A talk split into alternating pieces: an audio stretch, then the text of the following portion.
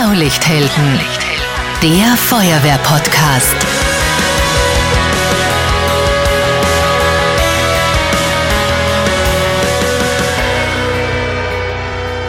Diese Folge wird präsentiert von Saubermacher, dem nachhaltigsten Entsorger weltweit und Spezialisten für verunfallte E-Autos. Servus, hallo und herzlich willkommen hier bei Blaulichthelden. Das ist der Feuerwehr-Podcast. Ich bin Marcel Kilic und heute geht's um Elektroautos. Ganz konkret um Brände bei Elektroautos. In Folge 16, da haben wir schon über die technische Rettung bei E-Autos gesprochen und auch wie man ein E-Auto ganz genau erkennt. Also das ist schon eine gute Grundlagenfolge. Aber heute besprechen wir, was denn zu tun ist, wenn ein E-Auto Feuer fängt. Auf unseren Straßen sind immer mehr E-Autos unterwegs. Alleine in Österreich aktuell 214.000 Elektroautos, also reine Elektrofahrzeuge und Hybridfahrzeuge zusammen. Und das werden von Jahr zu Jahr immer mehr. Diese Folge zahlt sich also aus.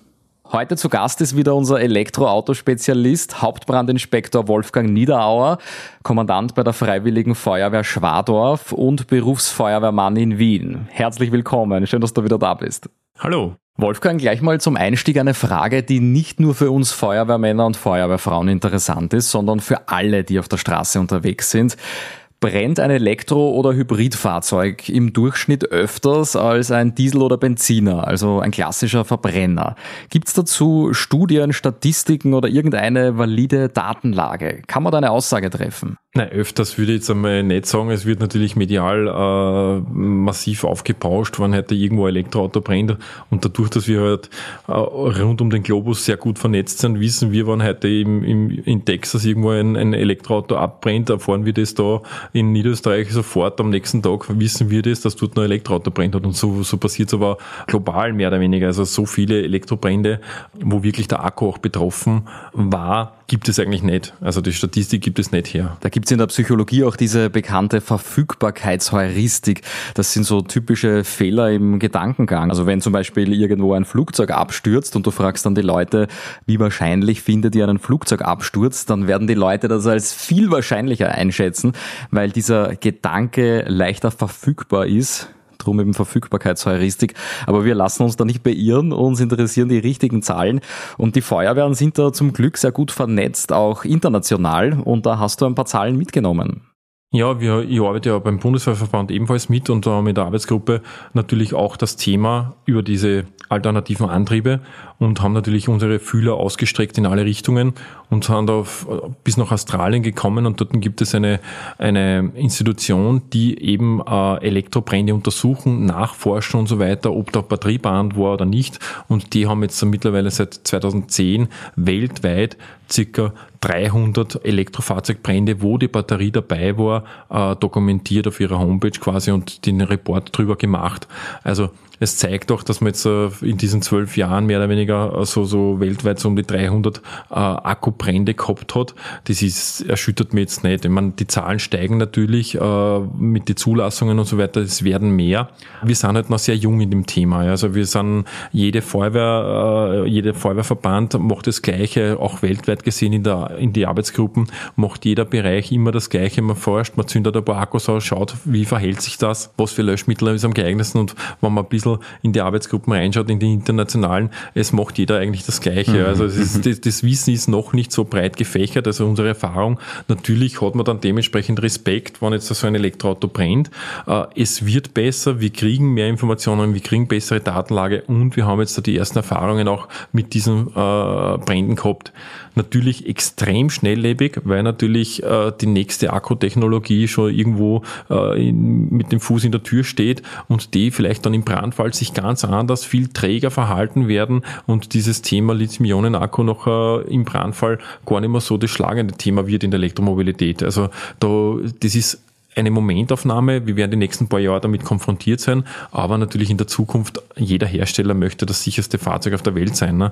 Und dementsprechend wird da geforscht, geforscht, geforscht. Und es gibt schon Entwicklungen, das wissen wir von, von anderen Ländern, dass schon was im Werden ist. Also es, es wird dann auch leichter wieder für uns, dass wir dann vielleicht äh, Batterien haben, die man ins Feuer schmeißen kann und da passiert gar nichts. Ja? Mhm. Also mhm.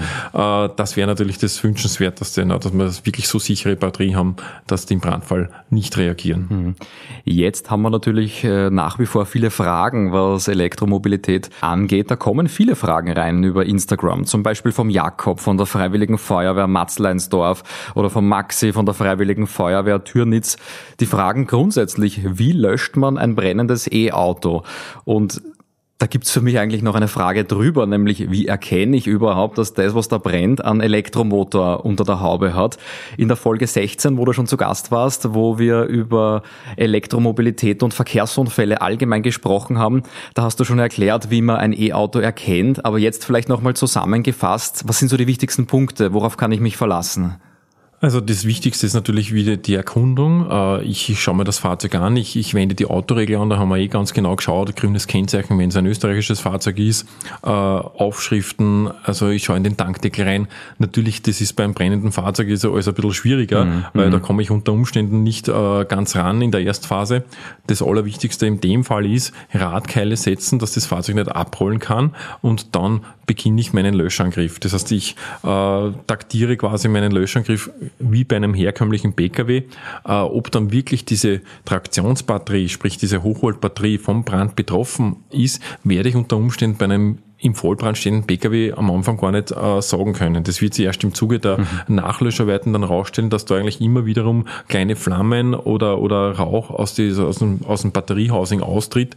Das heißt, nicht jedes brennende Fahrzeug oder jedes brennende Elektrofahrzeug heißt automatisch, dass die Batterie brennt. Also da muss schon sehr viel, wenn der Brand von außen eingewirkt hat, muss schon sehr viel und sehr lange Temperatur einwirken auf die Batterie, dass die dann auch zu brennen beginnt. Also wir sind ja sehr schnell als Feuerwehr, sage ich jetzt einmal, und vielleicht kann man da nach dem bevor, bevor überhaupt die Traktionsbatterie betroffen ist. Aber grundsätzlich äh, den Löschangriff so gestalten wie bei einem normalen Verbrennungsmotor und dann sehe ich jede weiteren Schritte, mhm. wenn ich das einmal äh, gebändigt habe, jetzt unter Anführungszeichen. Also da brauche ich nicht irgendein Zauberwasser, weil wir ja alle irgendwann einmal gelernt haben, Strom und Wasser vertragen sich nicht.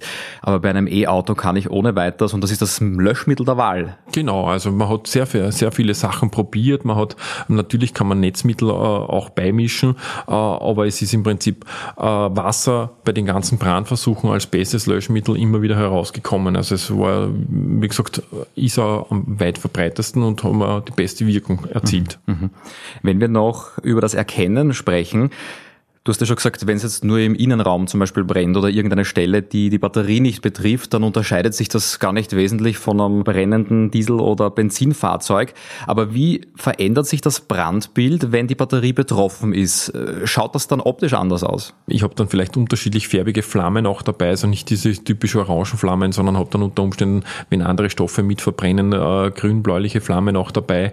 Was meistens auftritt, ist ein, äh, ein Knattergeräusch, also dieses typische Stromgeräusch, was man so kennt durch einen Kurzschluss, dieses Knattern, dieses Zischen, mhm. äh, das, das hört man dann sehr, sehr deutlich unter Umständen und das ist auch ein Indiz dafür, dass die Batterie schon betroffen ist davon.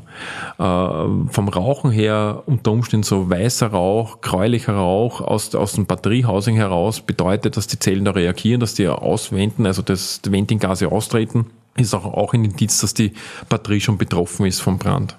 Und die Flammen selbst, wir kennen das manchmal von Videos, die wir auf Social Media geschickt bekommen, wo ich sage einmal so ganz kleine Stichflammen irgendwo aus der Motorhaube rauskommen. Genau, also das ist im Prinzip, wenn, wenn das ein Batteriemodul brennt, reagiert eine Zelle nach dem anderen ab.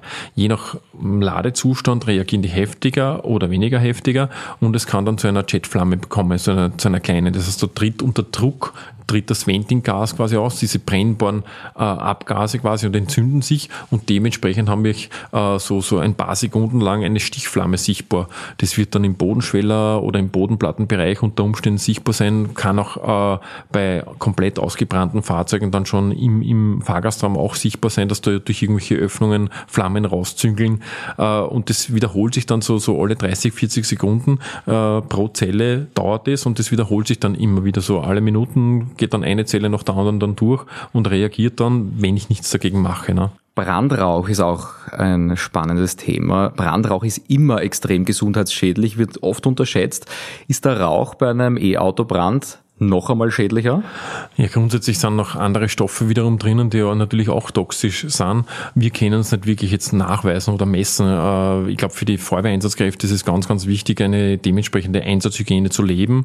Das heißt, ganz, ganz wichtig nach solchen Einsätzen ist die Bekleidung zu reinigen, dass der Helm gewaschen wird, dass wirklich das Schlauchmaterial, alles was eingesetzt war, alles was da durchgezogen äh, wurde, dass das wirklich ordentlich gereinigt wird. Das Schlechteste ist, wenn es eigentlich in einer Garderobe im Feuerwehrhaus dann noch Feuer riecht, nach Brand riecht, ja, weil dann hat man irgendwas mit nach Hause genommen, äh, lässt sich oft nicht ganz vermeiden, aber generell sollte das schon gut organisiert sein, dass ich weiß, okay, um zwei in der Früh habe ich einen äh, Garagenbrand, einen Tiefgaragenbrand und ich weiß, was mit meiner Kleidung passiert. Äh, das heißt nicht, dass er erst nachdenken muss, puh, wo lassen wir die reinigen, sondern mhm. das sollte in Friedenszeiten schon abgeklärt sein, wo können wir unser kontaminiertes Quant äh, waschen lassen. Gerade bei Tiefgaragen ist es so, weil dieser, dort oft dieser Brandrauch sehr äh, komprimiert ist. Da verbrennen dann mehrere Fahrzeuge. Da wird auch Klimagas von den Klimaanlagen dieses, äh, von den Fahrzeugen dieses Gas verbrannt. Sehr, sehr toxischer Stoff. Und da gehört eigentlich wirklich alles fast dekontaminiert. Also dieser Ruß ist dann wirklich äh, Gift und das sollte auf keinen Fall noch mit den russigen Fingern draußen die Leberkäse oder die Wurst mhm, messen, mhm. sondern das einsatzhygienemäßig sollte dann wirklich ein Thema sein. Also das müssen wir ein bisschen noch verbessern bei uns. Teilweise sind wir gut organisiert, teilweise sind wir noch, haben wir noch ein bisschen Lernfelder, wo wir da ein bisschen besser werden müssen. Aber generell Einsatzhygiene ist, was das betrifft, im Brandeinsatz ganz, ganz wichtig. Mhm. Also jeder, der schon mal äh, ins Feuerwehrhaus gekommen ist nach einem Brandeinsatz und die ganzen verrusteten Uniformen äh, vielleicht sogar schon in der Fahrzeughalle hängen, weil man es in der Bekleidung gar nicht mehr aus, äh, aushält oder die Haare vier, fünfmal einschamponieren muss, bis der Geruch wirklich weg ist, der weiß ganz genau, wovon du da sprichst. Gleich geht's weiter. Wir sind in ein paar Sekunden wieder zurück. Entgeltliche Einschaltung kommen.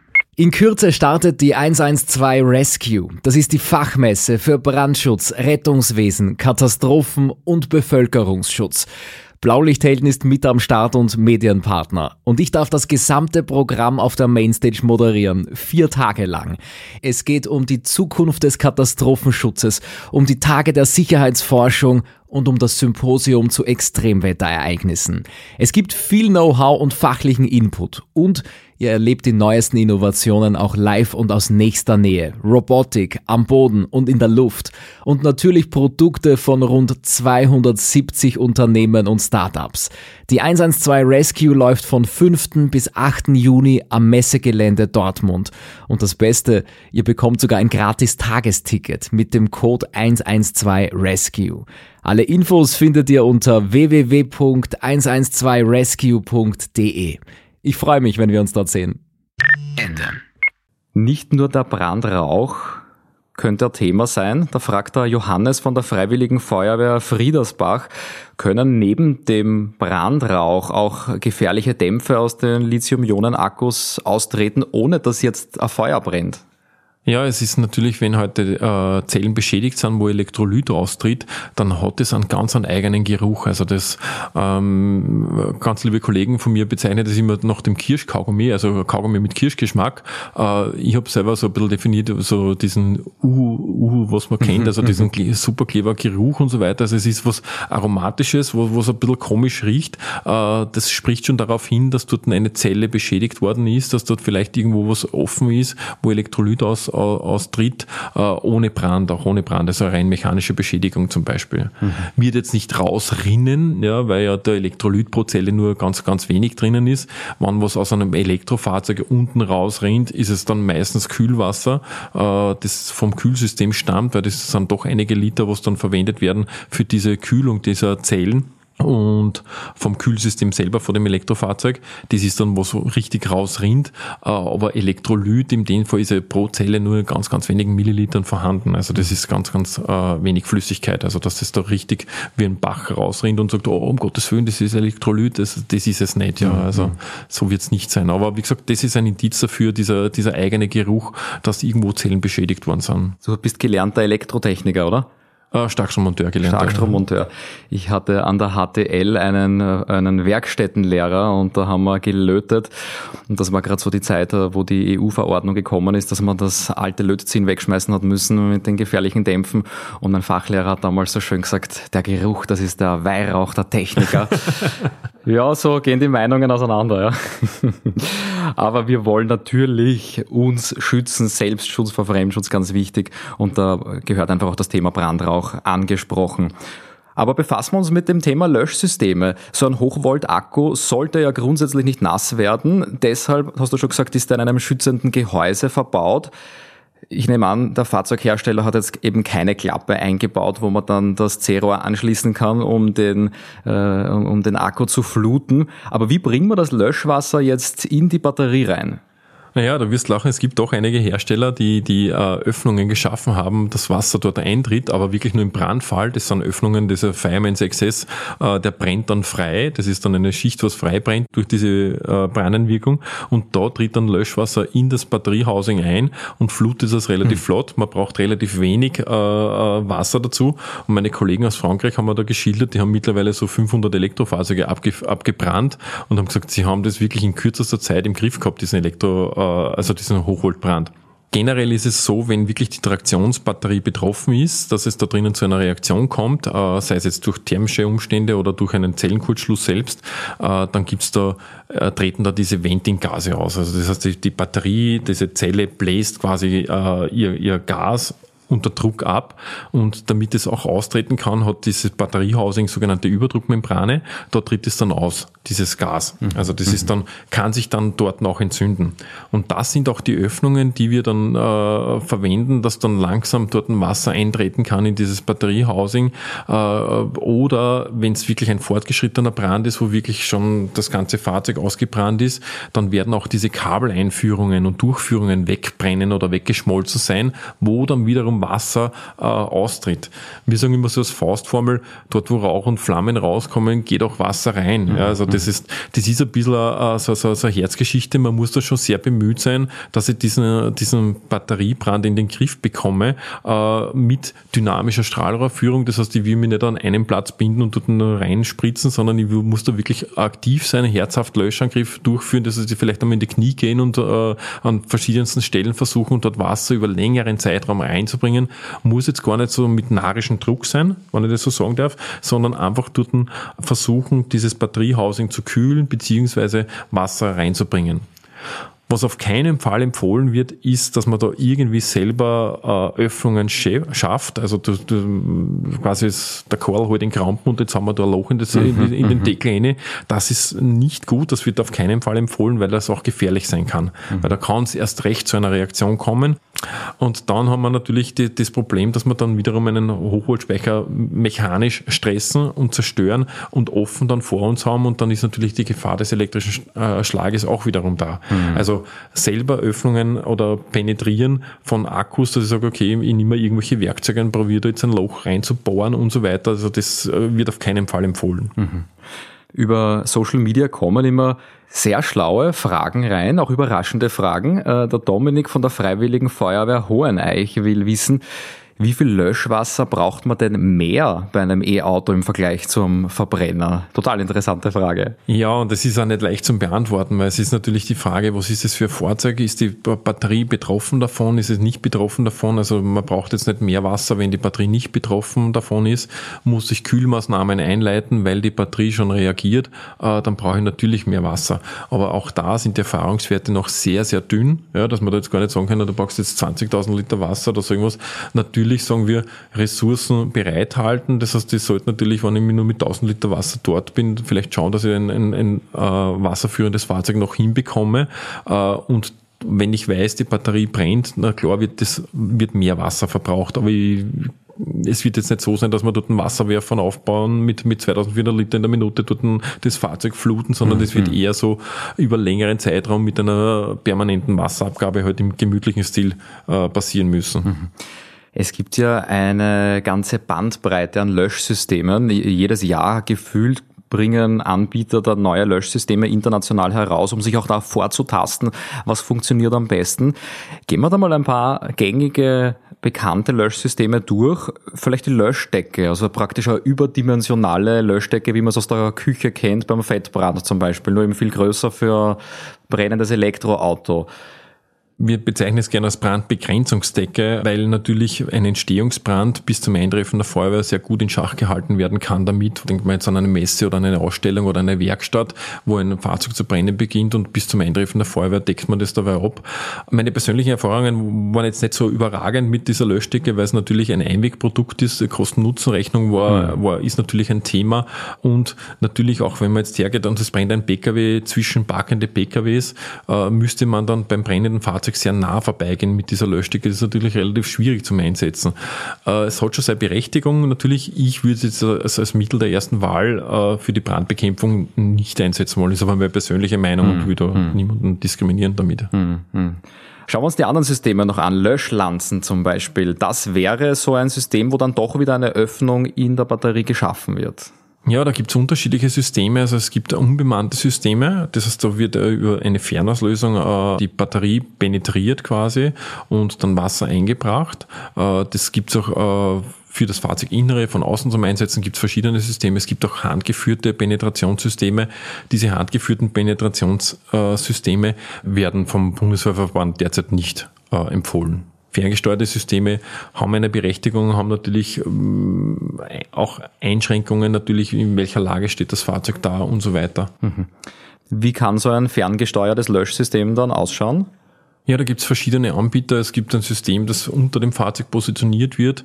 Äh, je nachdem, wie tief äh, oder wie, wie, wie viel Platz das ist, muss man das Fahrzeug unter Umständen ein bisschen vorheben, dass man das runterbekommt und wird dann über eine Fernauslösung ein Dorn reingeschossen quasi äh, und dann Wasser nachgespült quasi, dass dann das Batteriehaus geflutet wird. Es gibt auch Systeme, die werden im Fahrzeuginneren in der Fahrgastzelle positioniert. Äh, die verstrebt man dann zwischen Bodenplatte und Dach zum Beispiel und wird dann pneumatisch ebenfalls ein Dorn in das Batteriehaus geschossen, wo dann Wasser geflutet wird. Also es gibt schon viele, viele Möglichkeiten.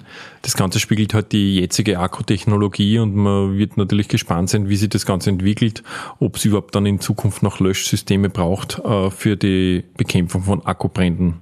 Wolfgang, wir haben jetzt einen Schnellkurs hinter uns, was Elektrofahrzeuge und äh, Elektrofahrzeugbrände angeht. Gibt es noch Punkte, die du teilen magst? Haben wir noch was vergessen? Naja, es ist halt das Bild, was jeder im Kopf hat. Wenn er jetzt an ein brennendes Fahrzeug denkt, ist das jetzt ein Fahrzeug, was im Vollbrand steht? Brennt es nur im Motorraum? Ist es äh, sichtbar, dass nur Flammen aus dem Bodenplattenbereich oder auf der Seite beim Schweller raustreten? Das ist halt immer total schwierig, das dann ohne Bilder zu erklären. Äh, viele, viele Möglichkeiten, wo wir auch alarmiert werden, ist zum Beispiel, es brennt ein Pkw, man kommt hin und es kommt zu einem Abblasen von einer Zelle, da tritt nur Rauch aus. Ja, das haben wir unlängst einmal da in Wien gehabt, da ist nur äh, Rauch ausgetreten, keine Flammen sichtbar. Mit der Wärmebildkammer eine Temperaturerhöhung festgestellt haben, leichte Kühlmaßnahmen eingeleitet. Im Prinzip haben da ein, zwei Zellen ausreagiert die, die haben quasi abgeblasen und dann war wieder Ruhe, unter Anführungszeichen. Man hat das Fahrzeug dann getrennt von der Ladestation, das war bei einer Ladestation, man hat es dann hingestellt am, am Gelände selbst, das war ein Firmengelände, und hat es dann dort quasi beobachtet. Äh, es hat eigentlich nachher nichts mehr getan. Ja, und es ist am nächsten Tag von der Fachfirma abgeholt worden in die Werkstätte. Also im Prinzip äh, nicht jedes äh, brennende Elektrofahrzeug bedeutet jetzt einen stundenlangen Einsatz und um Gottes Willen, wo kriege ich einen Container her? Mhm, äh, man muss immer wirklich genau hinschauen und wie gesagt, die Erfahrungen werden kommen. Also wir leben auch von dem, was wir erleben und natürlich, was wir sich an, aneignen oder anlernen die Lernfelder sind noch groß auf dem Gebiet, sage ich jetzt einmal. Mhm. Und die Anwendungsfelder und die Einsatzgebiete sind ganz unterschiedlich, aber ich glaube, du hast uns einen super Überblick mit einem tollen Rüstkoffer mitgegeben, um uns äh, bei Fahrzeugbränden mit Elektroautos auch gut voranzutasten. Vielen Dank für deine Expertise und danke schön, dass du da warst. Bitte gerne. Ja, vielen Dank auch an euch, dass ihr heute wieder dabei wart beim zweiten Teil von diesem Elektroauto-Special. In Folge 16, da haben wir ja über die technische Rettung bei Elektrofahrzeugen gesprochen und im zweiten Teil heute über Brände bei Elektrofahrzeugen. Da können wir von Wolfgang Niederauer mit Sicherheit sehr viel lernen. Worüber wollt ihr denn noch etwas lernen? Schickt uns eure Fragen und eure Themenwünsche sehr gerne per Social Media oder per E-Mail. Die Kontaktmöglichkeiten, die findet ihr wie immer in den Show Notes in der Podcast-Beschreibung. Gerne könnt ihr auch unseren Newsletter abonnieren unter www.blaulichthelden.at. Da schicken wir euch die neuesten Folgen immer direkt in euer E-Mail-Postfach. Ich freue mich auf euch. Bis zum nächsten Mal in zwei Wochen hier beim Feuerwehr-Podcast Blaulichthelden. Ciao, Servus und gut Wehr.